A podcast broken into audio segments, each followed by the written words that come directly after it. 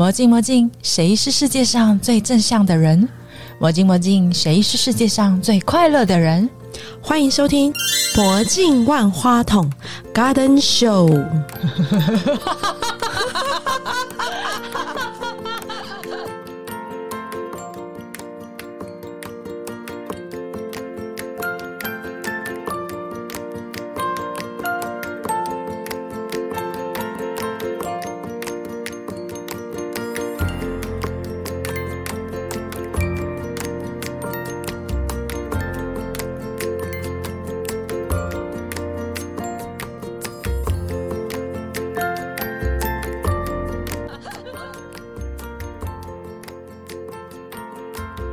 我是张明阳医师。女生一定要好好的保护自己。我最高兴的事情就是在我从医生来，有百分之九十以上的卵巢瘤开始不用开刀就可以痊愈，这是我最大的成就。真的好有爱哦！谢谢，希望大家都可以。我是 Kelly，我们今天访问的是木生妇幼诊所张明阳医师，之前是长庚妇产科的主任，也是我们台湾不孕症的权威，同时也是子宫内膜异位协会的执行长。对于就是我们最近大家很夯的，像什么生殖啊、冻卵呐，还有就是我们女生最好发的这些子宫异位的这些疾病啊，哈，我前面的这。位绝对是大家的最佳解药，谢谢，而且是帅哥哦，这是核心问题，所以我们今天要来好好的跟他聊一下，我们所有的女性都该关心的个子宫异位的问题，然后这么严谨的生活当中，他是怎么样去疗愈他的身心。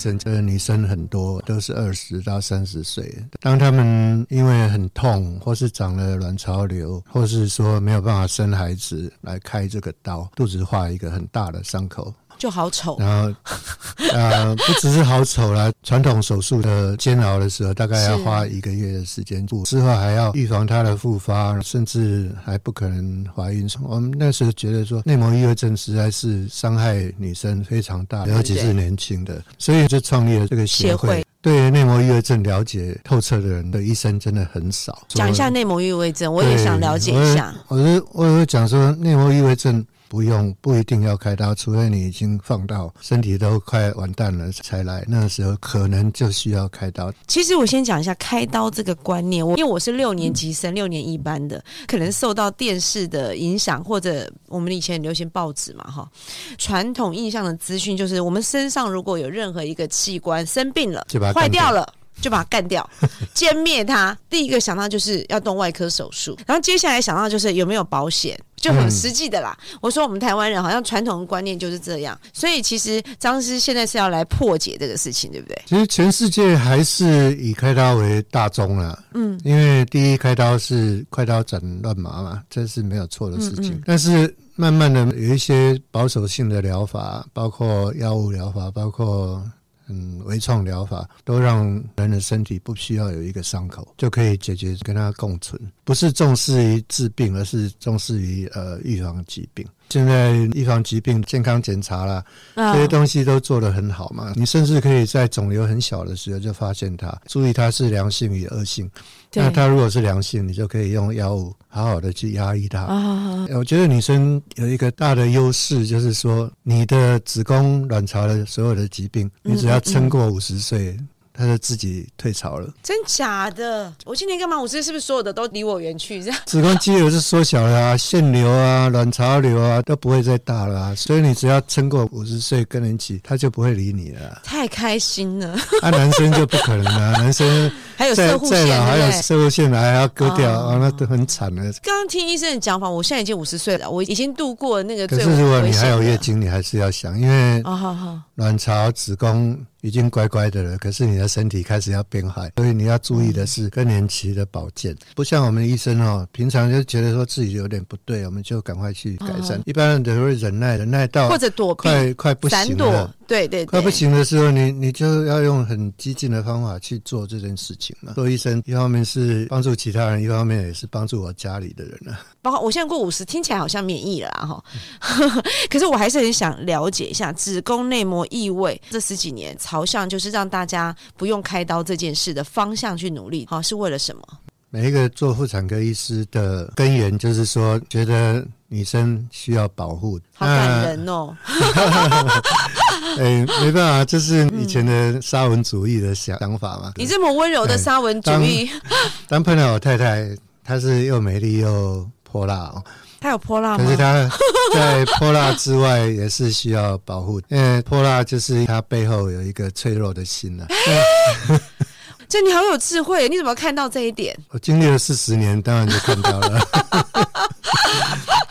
没有，事实上，我第一次看到子宫内膜异位症，就是我做实习医生的时候，进到开刀房，第一个看到就是巧克力囊肿被开刀的一个女生，是，然后她肚子里面一滩都是巧克力，刚开始是红的，到后来是黑的，到后来变成红黑红黑，又有点淡淡的，就就是巧克力的颜色。但是我那时候只是印在我心里而已。那女生本来就是脆脆肉肉的一个漂漂亮亮，被开了很大的刀，一个很大的伤口在肚子里面。实在是很令人难过。在最早大概四十年前，嗯嗯，做妇产科的也都是开大刀的时代。过了十年，我我当了主治医师以后，到美国去开会。看到腹腔镜可以做很多很事情，包括切除子宫都可以用腹腔镜开的时候，我就那算是当时那个医学的一个进步。对，那个进步。然后我就把台医的医生请他到长庚医院教导我们做腹腔镜来开一些卵巢瘤啊、子宫瘤啊等等的刀。所以女生的肚子就开始不是一条十公分的伤口，而是三个小洞。三个小洞。那三个小洞，这个这个是在延续了二十年。我几乎百分之九十的刀都是三个小洞，那到了最近十年，我才发现说这三个小洞事实上会破坏卵巢。破坏卵巢的时候，她因为很年轻而被开了卵巢瘤。有一天她没有办法要怀孕要做试管婴儿的时候，发现她被开的那颗卵巢没有卵。虽然说我用很小的伤口给开掉一个很大的肿瘤的，但是你顺便也把那个卵巢给干掉了。OK，但虽然我们把那个卵巢保留起来，可是事实上它已经受伤了。了解，我就开始研究说是不是可以用把囊肿给。抽出，然后缩小，然后打入硬化剂的方法来做卵巢瘤的治疗。我也是从民国八十几年就开始做这个手术，然后可是需要先经过实验吧？抽除囊肿这件事情已经是可以的，但是因为很会复发了，就是说你如果没有把里面的细胞给它杀掉，它还是会再长。可以说这个囊肿会自己再生出来，这样意思？嗯嗯嗯。慢慢慢慢的实验，然后看看它多久之后不复发，五年之后如果不复发，它就 free 了。为什么是五年啊？内膜异位症，它生存的年龄就是五年。哦，你五年它如果不长，它就不在了。所以我现在五十岁，假设我没有内膜异位症，理论上应该不会有。嗯，可是我可能会有其他的症嘛，对不对？因为老年了嘛。没有，不是。哎，五十岁现在都是看起来很年轻，真的是六十岁都很年轻。因为现在这个时代，对啊。但是你的身体的 DNA 还是会改变，所以有一些坏东西会慢慢的跑出来。嗯。所以每一个年龄都有每一年龄的注意啊。嗯。哎，我其实第一次听到这个可以不用手术这件事，我还蛮开心的，因为我身边其实有一些朋友有类似的问题。对对对。经痛啊，大出血啊，什么各式各样这种。除了卵巢瘤不用手术之外，嗯嗯，子宫瘤、子宫肌腺瘤，嗯，粘连、疼痛、经痛都不必开刀。所以这些东西是用药物控制，可以用药物控制。以前的药物是会长胡子、会变胖，副作用，哎，有很大的副作用的。那现在的药物没有，而且可以吃很久。哇，这是因为医学科技的进步。这就是我们在民国八十三年到现在的三十年之间的进展。在医学中心的演讲，比如说我们到台中去，就有一群病人会来听了，嗯，都好像听到新的知识一样，都很惊讶，而且都很开心，说：“哎呦，真的不用开刀吗？”我们很开心啊，就是我们救了他。这一些，至少他有来听的人。其实从刚刚讲话到现在，我发现你有一颗很怜香惜玉的心呢。如果用古话来说的话。就是你会看到我们这个女生很在乎的点，还有我们脆弱的地方，然后你会想要帮助我们解决问题。高中的时候就看《红楼梦》，就看到林黛玉啊，那个请问一下，贵夫人是林黛玉吗？林黛玉很泼辣，哎，他骨子里是泼辣的。呃，对，当我过了这一生的时候，去做石头啊，我去做清风山下的大石头，然后旁边有一株小草，有一株赠云。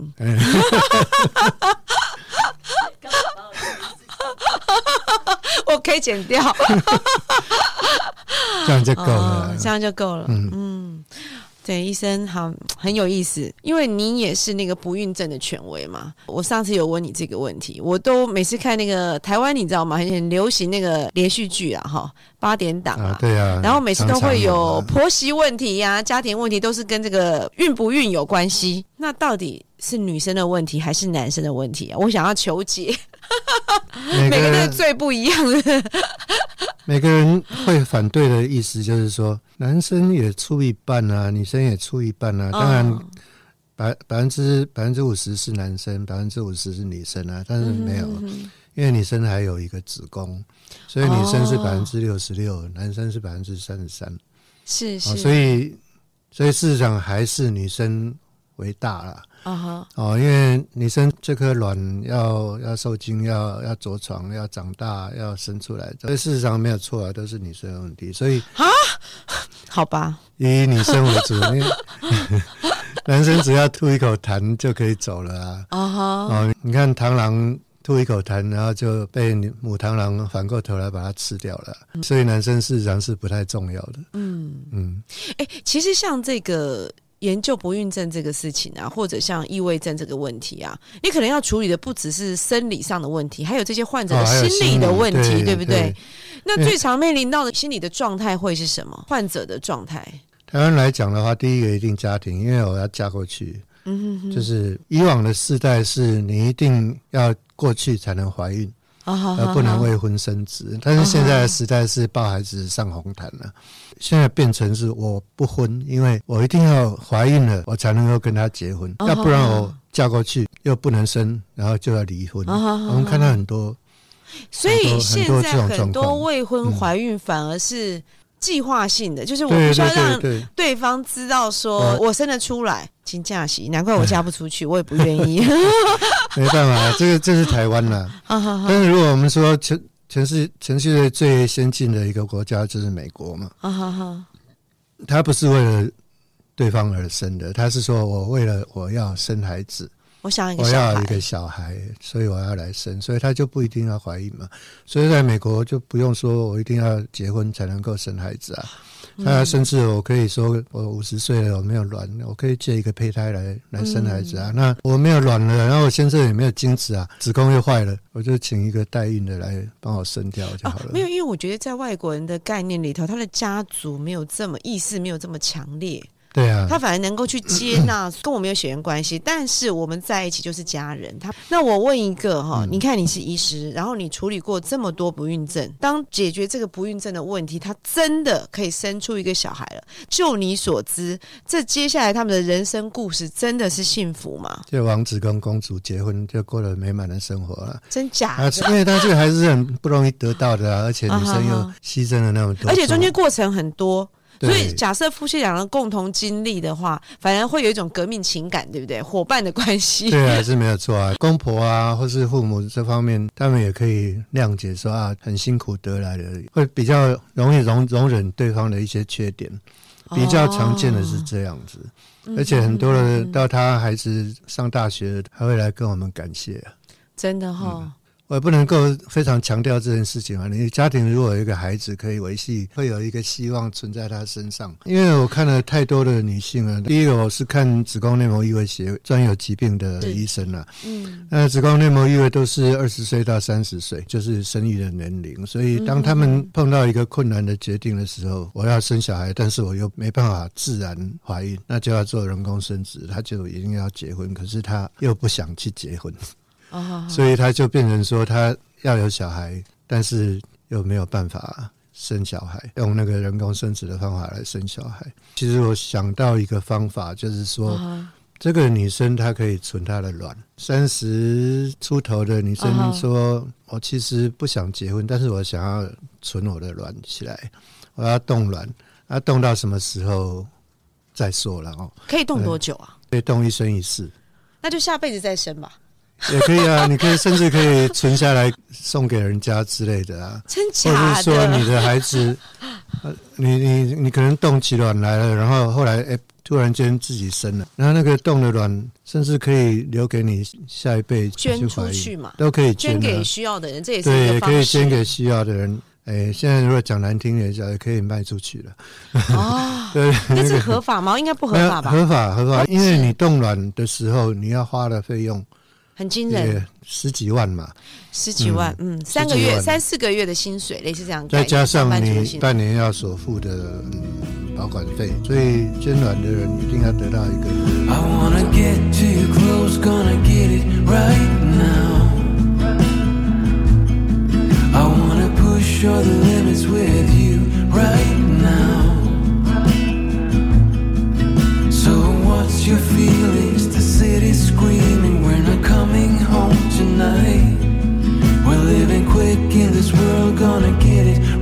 觉得我前面的半生已经过了，不管我做什么事情，有堆叠起来的东西，我要开始消化。而且你这时候要做你自己想做、喜欢做的事，对不对？所以画画是五十岁以后才开始的。五十岁以前，你根本没办法静下心来，然后你你会觉得说。你所画的不完。等等，你知道拿画笔的感觉啊？你知道画笔的那个触感，就头尾的那是软的嘛，跟拿刀的感觉是不一样的。你为什么突然间从拿刀的到拿画笔的？因为你要像我们一般大众，我不是做医生的人，我看到那种尖锐的东西，我是会害怕的。局外人当然会害怕了。像我们看那个呃什么往生的化妆师也是害怕，但是对他们来讲，他们这是一个工作，嗯，而且我是为这个人来服务的。开刀也一样嘛，我画这一刀要帮助他去救他的，但是刀是硬的，但是你你的心是软的，你可以把 你的技术是软的，你技术是软的，你所做的所有的都是细致的。当我们在割的时候，下面有什么东西，我们都知道。所以画图也一样啊，我我当然我要画的时候，就是说我我都知道我未来会有什么目的。你要呈现什么样的质感，对不对？对啊，对啊，我我不是癌症科的啦，癌症科他是画下去，把所有的该有关的、没有关的，通通把它拿掉，把它最好，因为它还真是会再长的。但是我们是一个修复师啊，啊，我我之所以会讲说那个化妆师，我们就是把这个坏掉的器官给修复回来。让它恢复正常的功能，所以事实上我们是一个 比较 reproductive，就是复原性的手术。我觉得是比较温和的做法，对不对？就是跟这些疾病就是我们会把无无关的好组织给保留起来，尽量把它修复回它原来的样子。这样。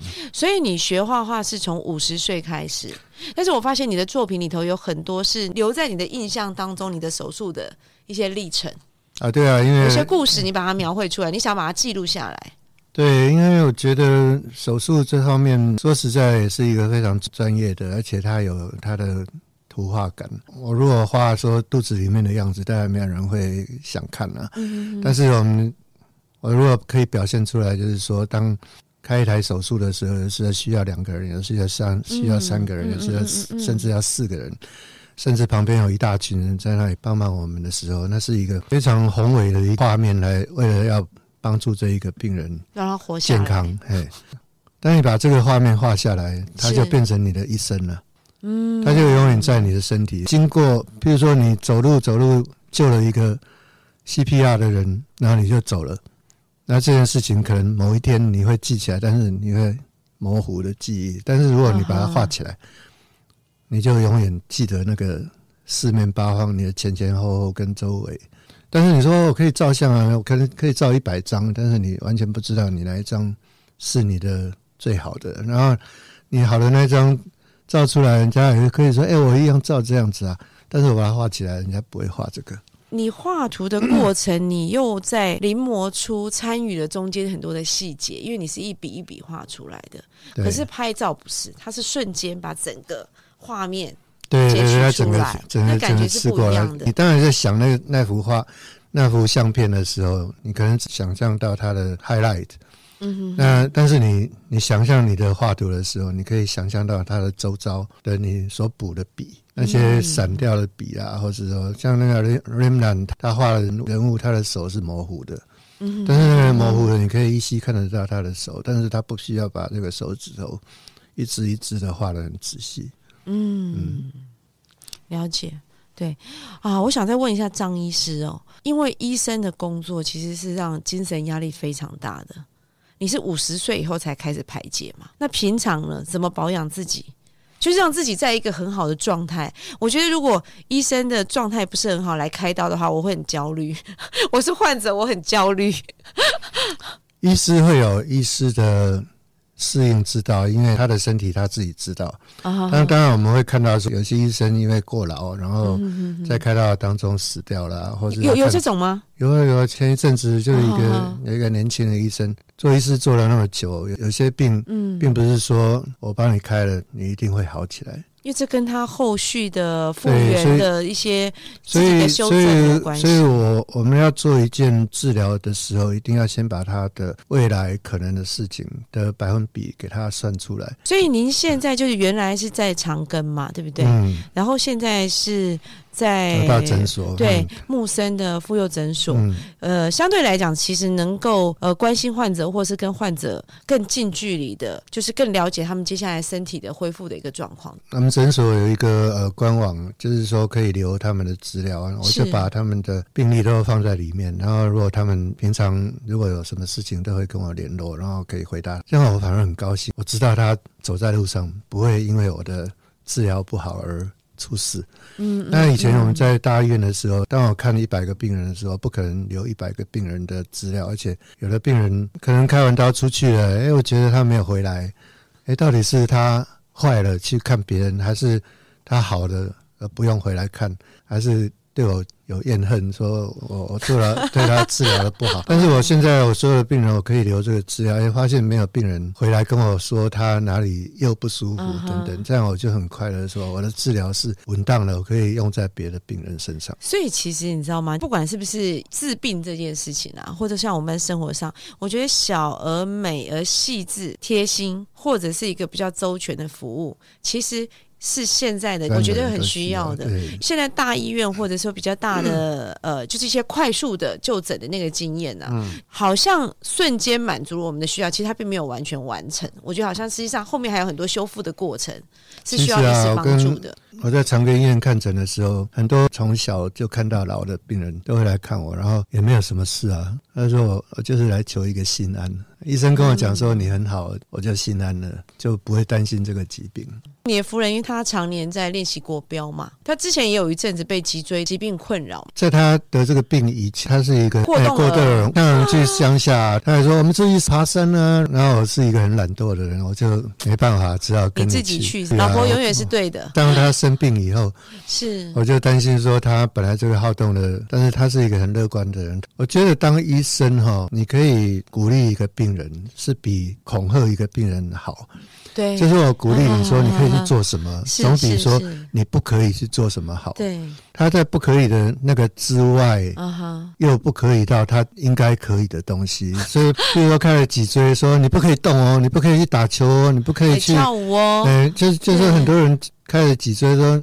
我还是要去打高尔夫球啊，啊哈说不可以哦，你明天你会再回来，因为别的地方又坏掉了。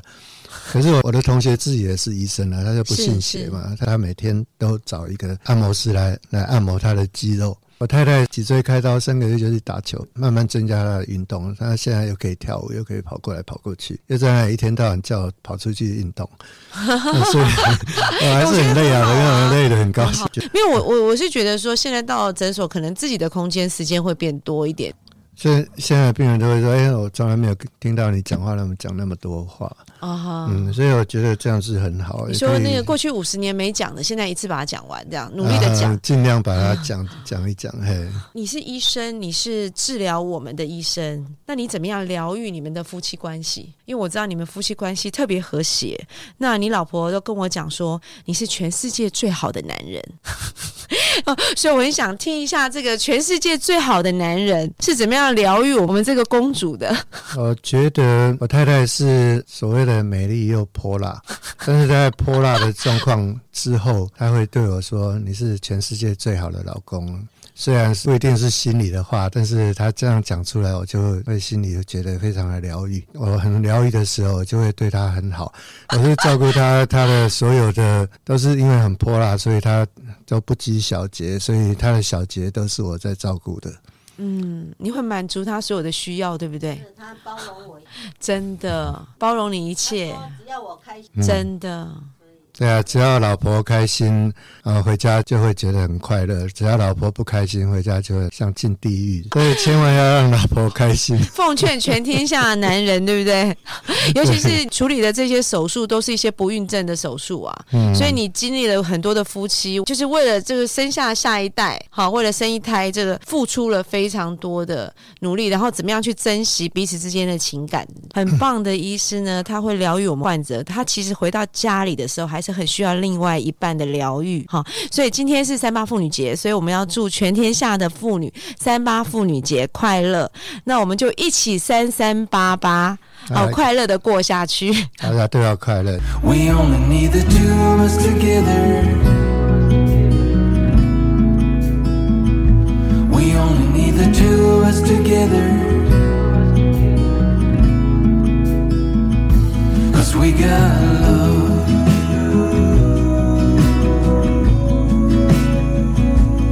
we got.